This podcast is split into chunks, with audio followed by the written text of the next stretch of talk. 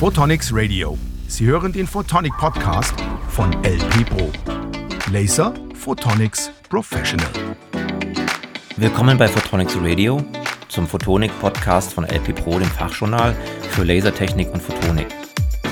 Mein Name ist Matthias Larsch, ich bin der Chefredakteur von LP Pro und im Fokus unserer heutigen Episode steht zum einen das Thema Unternehmensführung im Photonikumfeld, zum anderen geht es aber auch um Lasermaschinen und Systemintegration. Dazu begrüße ich heute Dina Reit. Dina ist Unternehmernachfolgerin bei SK Laser in Wiesbaden, einem Hersteller auf dem Gebiet des Laseranlagenbaus für die Materialbearbeitung. Hallo Dina, herzlich willkommen bei LP Pro und beim Photonics Radio. Hallo Matthias, ich freue mich sehr, da zu sein. Ja, willkommen bei uns, Dina. Ähm, seit circa drei Jahren unterstützt du deinen Vater, Christoph Kohlbach, der SK Laser gegründet hat, in der Geschäftsführung. Du wirst auch seine Nachfolge antreten und meine erste Frage, wann und wie hast du denn diese Entscheidung getroffen und war dieser Weg denn für dich schon lange Zeit vorgezeichnet? Also der Weg war überhaupt nicht vorgezeichnet. Mein Vater hat die Firma gegründet, da war ich 13 und ich habe immer schon in der Firma mitgearbeitet. Also ob das jetzt im Büro war oder ähm, dass ich auch mal was gelasert habe oder dass ich auf Messen dabei war. Und irgendwann hat er dann auch so Videos für YouTube mit mir zusammen gedreht über die Laser. Aber ich habe nach der Schule oder in der Schulzeit immer schon gesagt, nee, Papa, auf keinen Fall komme ich in die Firma. Das mache ich auf gar keinen Fall. Überleg dir was anderes. Ich habe dann, genau, ich habe dann Wirtschaft, Kunstgeschichte und Philosophie studiert, dachte eine Zeit lang, ich gehe ins Museum und ähm, war auch im Museum und habe dann überlegt, nee, ich möchte eigentlich doch Unternehmerin werden, so wie ich es kennengelernt habe, schon in meiner frühen Kindheit und das finde ich eigentlich total cool. Ähm, so möchte ich es gerne machen. Und dann, ja, war natürlich der Weg hin zu dieser Riesenchance, die ich habe, nämlich ein Unternehmen übernehmen zu können, der war nicht mehr weit. Und dann habe ich 2016 meinem Vater gesagt, du, ich möchte gerne in die Firma einsteigen. Ähm, was dann dazu geführt hat, dass ich im Master nochmal Management studiert habe und dann 2019 ins Unternehmen eingestiegen bin. Das heißt, das Vorbereitung, das Managementstudium, aber welche Schritte hast du denn noch so unternommen, um dich auf diese Aufgabe Unternehmensnachfolge vorzubereiten? Naja, also Nachfolge ist nicht ein Thema, ich sag mal, ich komme in die Firma und zack, dann ist die Nachfolge. Nachfolge ist meiner Meinung nach ein ziemlich langer Prozess. Also wenn wir uns anschauen, es gibt in Deutschland sehr viele familieninternen Nachfolgen, so wie ich das jetzt auch mache. Es gibt natürlich auch familienexterne Nachfolgen. Und bei diesen familieninternen Nachfolgen, pff, da kann die Zeitspanne von einem Jahr bis hin zu zehn Jahren oder sogar noch länger reichen, ähm, die diese Nachfolge dann eben dauert. Und wir haben uns einen Zeitrahmen von fünf Jahren gesteckt. Ähm, das heißt, wir sind jetzt so, ja, sehr gut so in der Mitte, sage ich mal. Und ähm, das heißt, am Anfang, als ich in die Firma eingestiegen bin, hatten wir so quasi gar keinen äh, konkreten Plan, wie das alles laufen soll. Das war dann eine etwas chaotische Zeit. So die ersten zwei Monate waren etwas stressig und äh, ich hatte viele Erwartungen an mich selber, dass ich sofort alles können muss, was mein Vater mit äh, seinen sehr vielen Jahren Berufserfahrung schon kann. Und dann haben wir nach diesen zwei Monaten so, ich sag mal, einmal äh, angehalten und gesagt, du, also jetzt müssen wir uns was überlegen, weil wenn wir so weiterfahren, das wird nichts mit der Nachfolge. Wir brauchen ein bisschen Struktur, wir müssen ein gewisses Vorgehen haben. Und dann haben wir uns eine Beraterin mit an Bord geholt, nach, mit der wir uns nach wie vor auch treffen. Und was ich dann gemacht habe, was denke ich super wertvoll ist, ist das Fundament zu schaffen. Also ich komme ja, wie ich jetzt schon gesagt habe, nicht von einem technischen Hintergrund. Mein Studium war ja geisteswissenschaftlich. Und das heißt, ich habe dann mit jedem Mitarbeiter zusammengearbeitet. Da habe ich mir ziemlich viel Zeit für genommen. Ich habe dann auch konstruieren gelernt, ähm, sägen, bohren. Ich wusste wirklich genau dann danach, wie baut man unsere Maschine auf.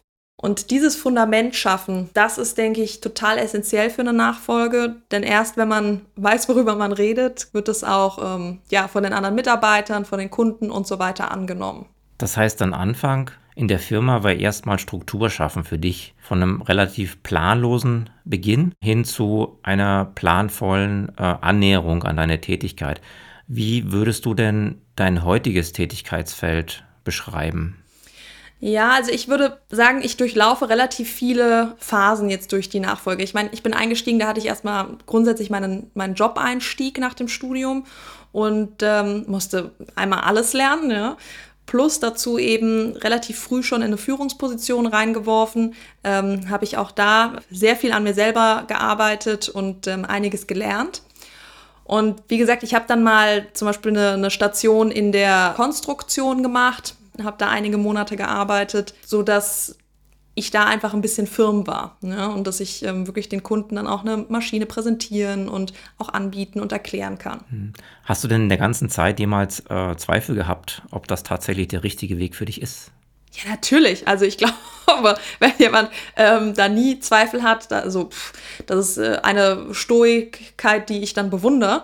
Aber ähm, natürlich gibt es auch Sachen, die einen zurückwerfen. Also wenn man einsteigt und ähm, alles ist für einen neu, ähm, dann hat man natürlich gewisse Herausforderungen, die einem da kommen. Dann gibt es mal einen Kunden, der denkt, also von der lasse ich mir gar nichts erklären, oder einen Mitarbeiter, der denkt, hm, ähm, ist das jetzt hier der richtige Weg, der hier eingeschlagen wird im Unternehmen? Und man muss sich behaupten, man muss sich beweisen. Und ähm, diese, ich sag mal, das ist ein gewisser Wachstumsschmerz auch, der am Anfang da ist, weil man muss echt super, super viel lernen, wenn man so einen Einstieg, wie ich den gemacht habe, tut. Und klar habe ich da auch mal drüber nachgedacht, ist das jetzt der richtige Weg? Und was mir immer super viel geholfen hat bei der Geschichte, ist, dass mein Vater, also um das vielleicht klarzustellen, ich habe nicht gedacht, oh, ist das grundsätzlich, das äh, mit Escalaser und das Unternehmertum, ist das das Richtige für mich, sondern ich habe mich immer selber hinterfragt, kriege ich das hin, schaffe ich das? Hm, hm, hm. Mhm. Und mein Vater, der hat von Anfang an immer so, ja, der hat es so gesehen, diese Vision gehabt, so Dina, du schaffst das, also ich kann mir das total gut vorstellen, du kriegst es super hin, ich glaube da an dich. Und das hat mir richtig geholfen. Und ähm, ja, bis dann irgendwann bei mir auch, sag ich mal, so der Groschen gefallen ist. Ich glaube, das war hm, vielleicht nach einem Jahr, dass ich echt dachte, ja, ich kann das. Ich, ähm, ich werde hier den Laden rocken, ja. Ich, ich werde die Geschäftsführerin, ich schaffe das. Ja, das, das, das klingt sehr gut und das klingt selbstbewusst und Selbstbewusstsein ist, glaube ich, eine Grundvoraussetzung dafür, dass man so ein Projekt überhaupt angehen kann. Hast du denn für dich eine Strategie entwickelt? Also wenn, wenn dir Mitarbeiter oder Kunden auf diese Weise begegnen, dass sie dich nicht ernst nehmen oder dir die Sache nicht zutrauen oder sonstige Vorbehalte haben, hast du eine gewisse Strategie entwickelt, wie du äh, mit denen umgehst? Also das passiert mir jetzt nicht mehr. Ähm, am Anfang ist mir das sicherlich passiert, weil ich einfach eine gewisse Unsicherheit hatte. Und ähm, das strahlt natürlich auch auf andere Leute aus. Die sehen dann auch, oh, die ist unsicher. Hm, ob ich mir jetzt von der wirklich äh, die Beratung hole, hm, vielleicht lieber dann zu dem senioreren Herrn, der da neben mir sitzt.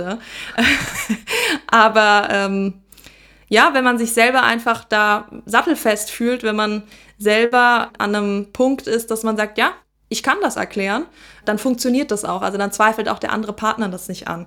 Und für mich war so, ich sag mal, der, der erste so Punkt auch, wo ich gedacht habe, ja, scheint, scheint nicht nur mir so zu gehen, dass ähm, ich diesen Eindruck habe, das läuft jetzt. Ähm, das war als ein Kunde ich habe dem Kunden einen Vorschlag, also einen Lösungsvorschlag für eine kundenspezifische Maschine gemacht. Und ähm, danach meinte er so, boah, toll, also echt super, Frau Reit. Was ist denn Ihr Hintergrund? Sie haben aber schon irgendwas Technisches studiert, oder? Und dachte ich so, yes! ähm, das, das hat mich richtig gefreut, ja. Und dann habe ich ihn natürlich aufgeklärt und gesagt, nee, nee. Und ihn sogar ein bisschen geschockt mit Philosophie. genau. Die, die, die Philosophie kann niemals schaden, glaube ich. Genau. Ähm, also von, von Unsicherheit ist definitiv nichts mehr zu spüren. Kommen wir mal zum ähm, Senior zurück, den du gerade angesprochen hast. Wie gestaltet sich denn äh, so als Doppelspitze die Zusammenarbeit mit deinem Vater bei Escalaser? Hm. Also wir haben super früh damit angefangen, dass wir alle Entscheidungen zusammentreffen.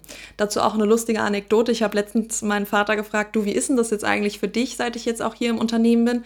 Und er so, keine Ahnung, 10.000 Sachen gesagt. Und dann meint er so als letztes, und übrigens ist es viel anstrengender geworden, weil ich alles mit jemandem absprechen muss. Ja? Weil früher, klar, der konnte einfach seine eigene Entscheidung treffen, ja? so wie das halt ist als Unternehmer. Und jetzt muss er immer mit mir alles besprechen. Dann die Personalgespräche führen wir zusammen.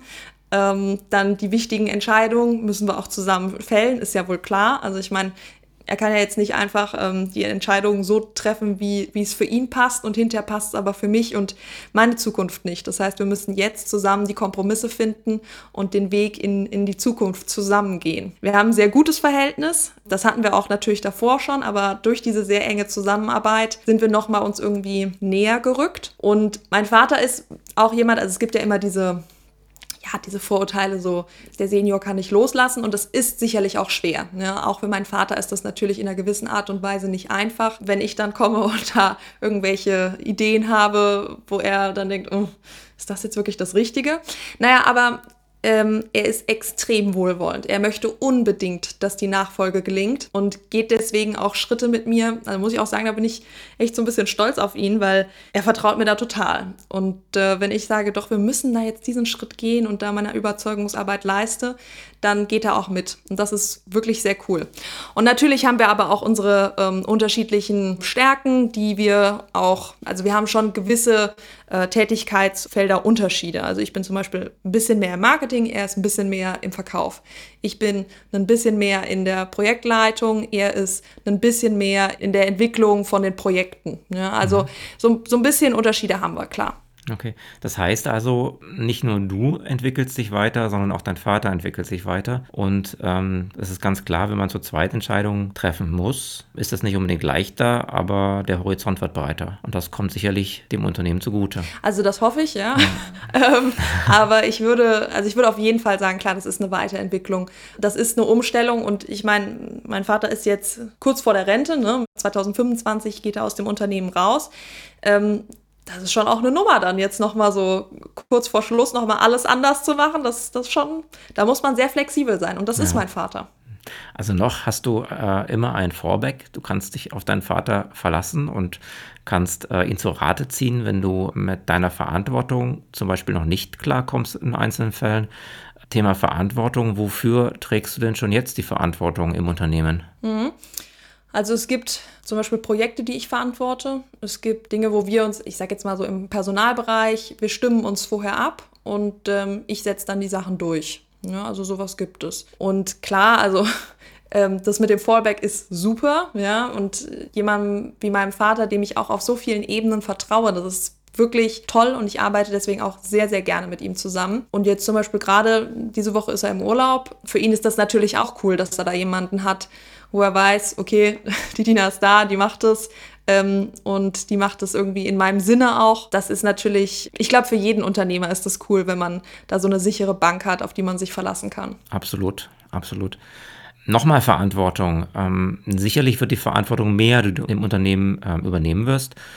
Bis 2025 wirst du sie dann ganz haben. Was willst du denn anders machen als dein Vater? Kannst du das schon sagen? Oder was veränderst du denn schon jetzt? Ja, also mein Vater ist ja die erste Generation in dem Familienunternehmen. Das bedeutet, der hat das Unternehmen so aufgebaut, dass es optimal auf ihn passt. Ähm, ich hatte ja vorhin schon, schon mal so anklingen lassen, er ist zum Beispiel extrem verkaufsstark. Das bedeutet, dass der Verkauf derzeit sehr stark von ihm als Person abhängig ist. An sich ist das ja alles überhaupt kein Problem, weil ähm, in dem System, wie es eben war, hat das ja auch super funktioniert.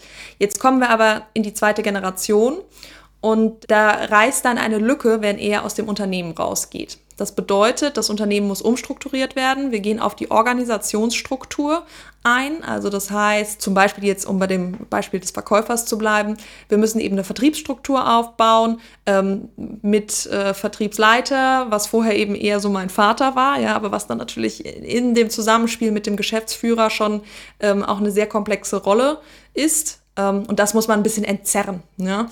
Also da geht es, da ist, sage ich mal, viel Musik drin in der ganzen äh, Umstrukturierung.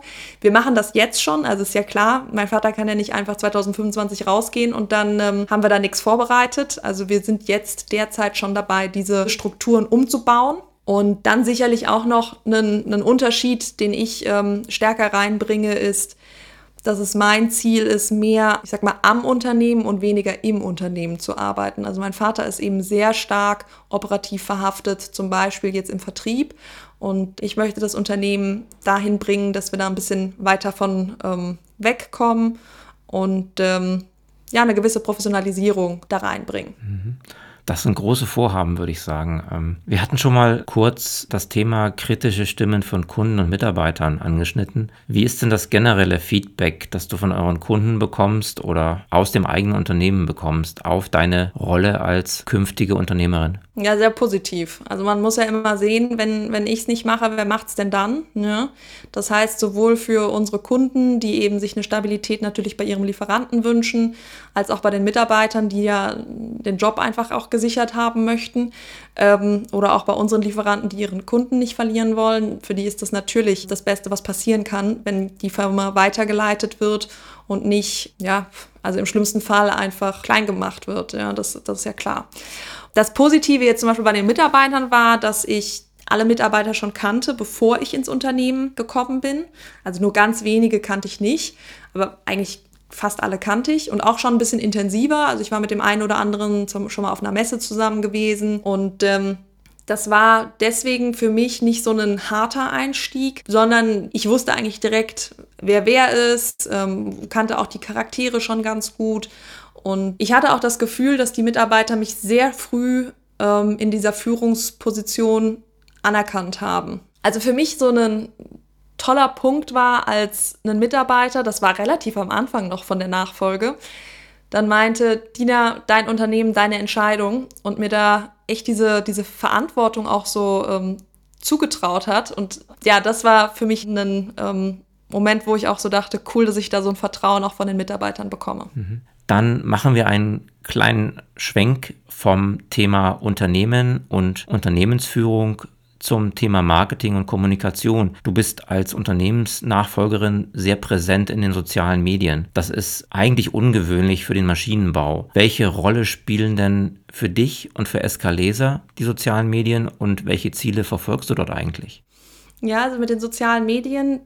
Ich hatte ja vorhin schon einmal gesagt, mein Vater hat relativ früh schon so YouTube-Videos mit mir von unseren Maschinen gemacht. Da war ich noch in der Schule. Und ja, irgendwie, dann kam die, die Corona-Zeit und wir waren auf keinen Messen. Dann habe ich angefangen, solche Videos, die wir immer weiter gemacht haben, auch bei LinkedIn hochzuladen. Und ähm, dann haben wir da ein sehr gutes Feedback bekommen. Und seit ungefähr anderthalb, zwei Jahren bin ich jetzt sehr stark in immer wieder da, da, dabei, Content für ähm, Social Media zu liefern. Also ich habe das dann ausgeweitet. Wir machen jetzt nicht nur YouTube und LinkedIn, sondern auch Instagram und TikTok und äh, laden da sehr regelmäßig eben Content hoch. Das kommt sehr gut an. Also bei LinkedIn habe ich jetzt ähm, 16.000 Follower und daraus ergeben sich total viele Sachen. Ja, also ich werde immer wieder gefragt, was bringt dir das oder was bringt euch das? Für uns als Unternehmen, wir gewinnen dadurch Mitarbeiter, was ja gerade so in der Zeit des Fachkräftemangels wirklich ein Thema ist.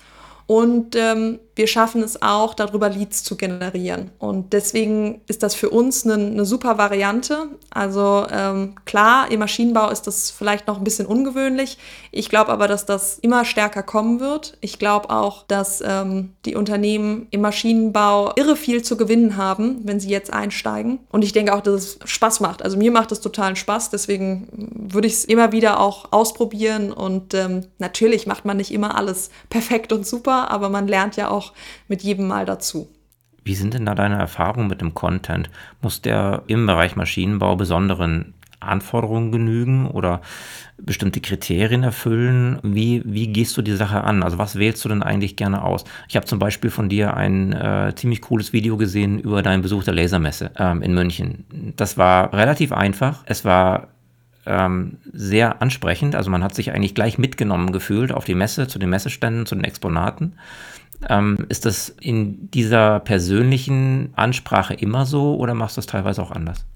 Also jetzt zum Beispiel bei LinkedIn, da mache ich das ja als Person Dina Reit. Ja, also ich gehe jetzt nicht als Unternehmen Escalaser dran, sondern ähm, ich berichte von mir, ähm, von meinen Erfahrungen, zum Beispiel im Bereich Laser oder auch im Bereich der Nachfolge. Mhm. Ähm, ich denke, Menschen folgen lieber Menschen als, ähm, als Unternehmen, außer man ist jetzt Apple oder sowas, ja, klar. Aber ähm, ich denke, es ist viel spannender, die Reise von Menschen irgendwie mitzuerleben. Äh, was gibt es für Herausforderungen? Ähm, oder was macht die vielleicht einfach grundsätzlich? Das, das ist interessant zu sehen. Das heißt, dieses Persönliche ist auf jeden Fall das, was ich präferiere. Und wie ich das auch gerne mache. Ich glaube, jetzt für den Maschinenbau spezifisch ist schon, dass da eine gewisse Sprache gesprochen wird, wie, wie man Dinge formuliert, was man auch zeigt, also was die Leute wirklich interessiert. Ich lerne da ja auch jedes Mal dazu. Also dann schreibt mir zum Beispiel jemand, ja, also sag doch mal, ähm, was ist das für eine Wellenlänge, die der Laser da hat, ja.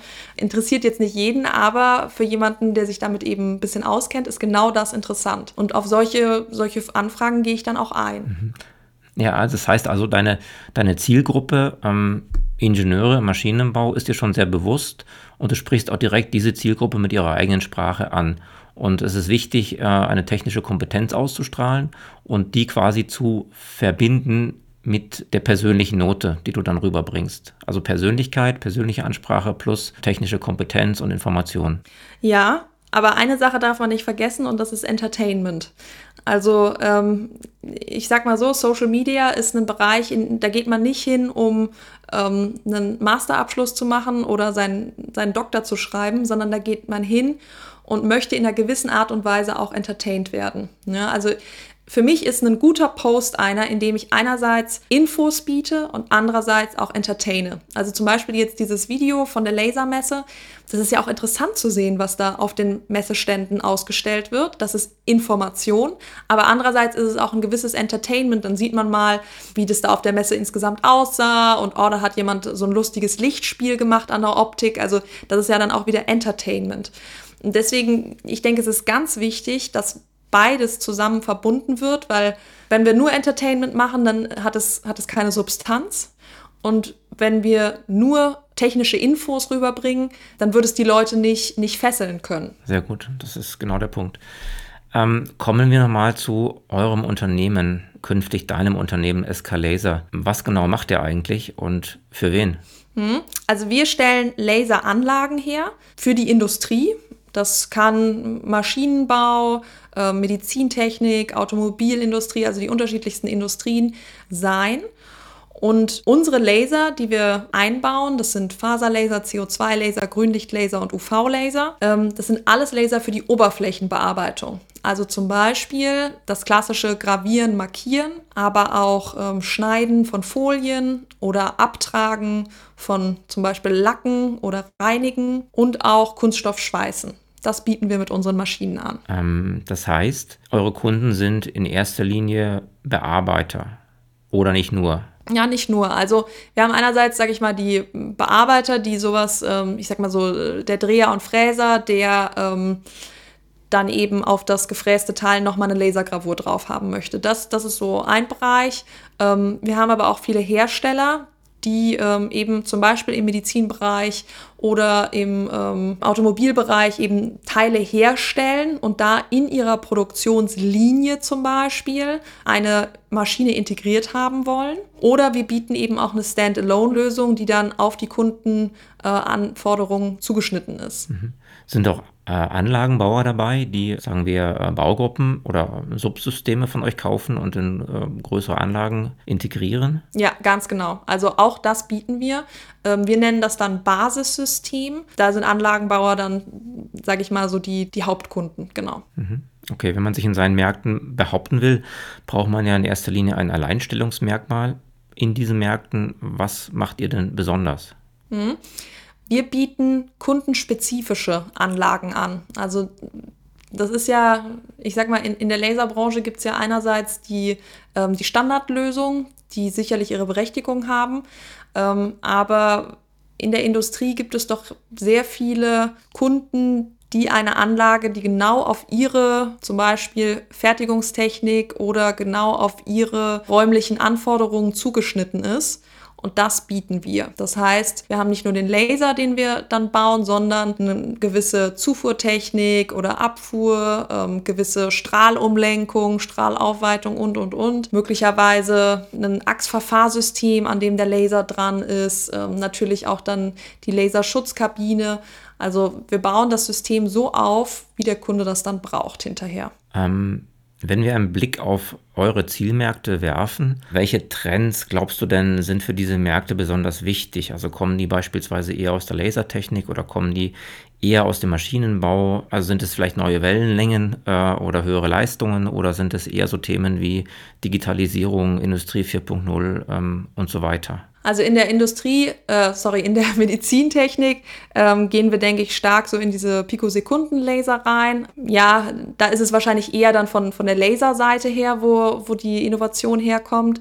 Ähm, in der Automobilindustrie habe ich durch jetzt, also der Eindruck hat sich bei mir auch sehr stark nochmal auf der Messe auch verfestigt, ähm, dass das nicht nur bei uns so ist. Ähm, da ist ein sehr starker Ruck durch die ganze E-Mobilität gekommen in diese Batterieherstellungsbereiche. Ja, da wird der Laser ja viel verwendet, mhm. ob das jetzt zum Abtrag von irgendwelchen Lacken ist, äh, Vorbereitung fürs Schweißen, Laserschweißen selber, Ausschneiden von Folien für Batterien. Also da gibt es ja ein großes Anwendungsfeld, wo ja Laser, ob das jetzt Faser- oder CO2-Laser sind, sehr stark zum Einsatz kommen.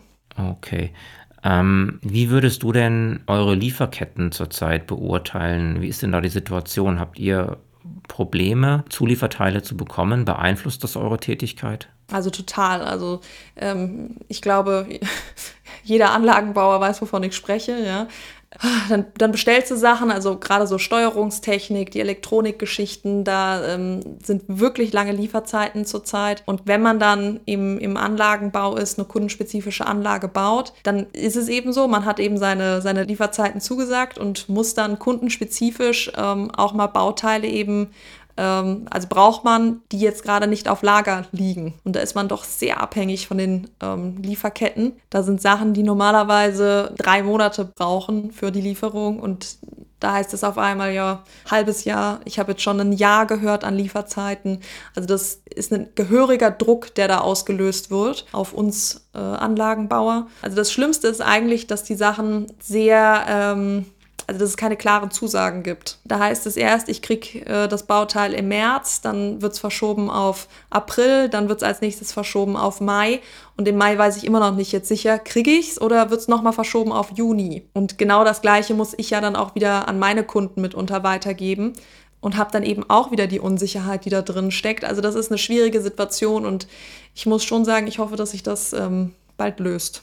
Genau, ich vermute, dass die Kunden da wenig verständnisvoll sind, weil mhm. die ja, wie du gerade gesagt hast, den äh, gleichen Druck erfahren. Ähm, wie, wie geht ihr denn mit der Situation um?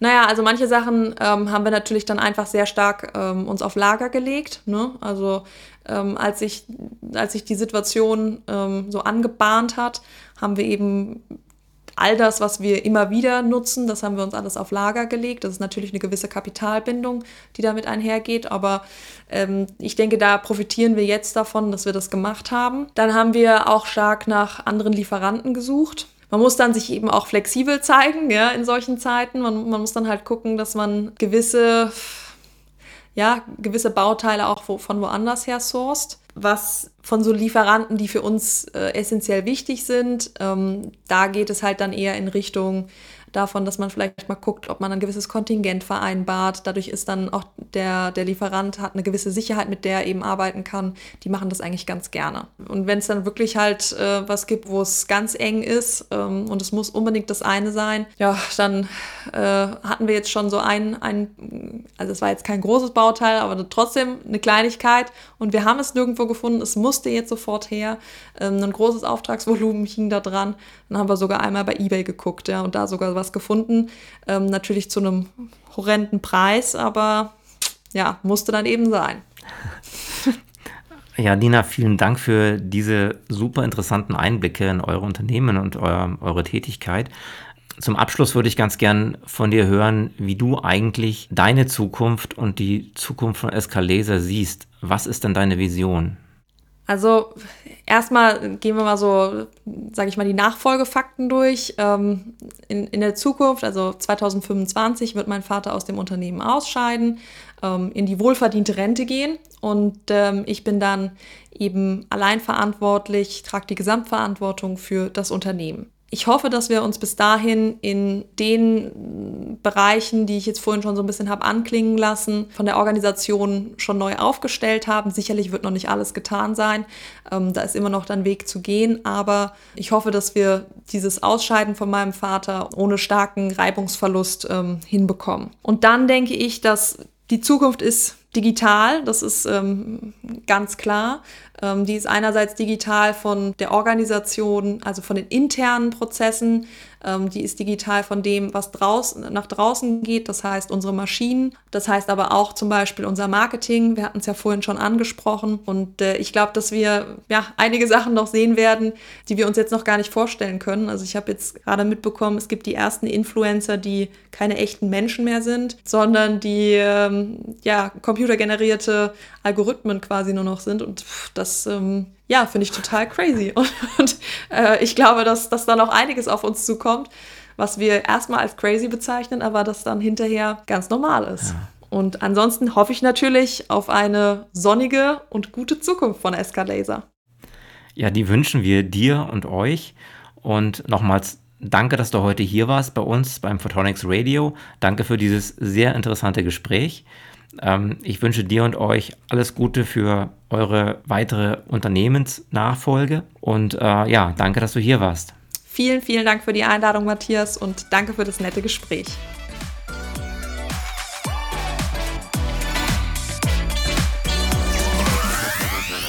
Sie hörten Photonics Radio, den Photonic Podcast von LP Pro. Laser Photonics Professional. Danke, dass Sie dabei waren. Und wenn es Ihnen gefallen hat, besuchen Sie unsere Webseite felchner-medien.de. Bis zum nächsten Mal bei einer neuen Episode von Photonics Radio.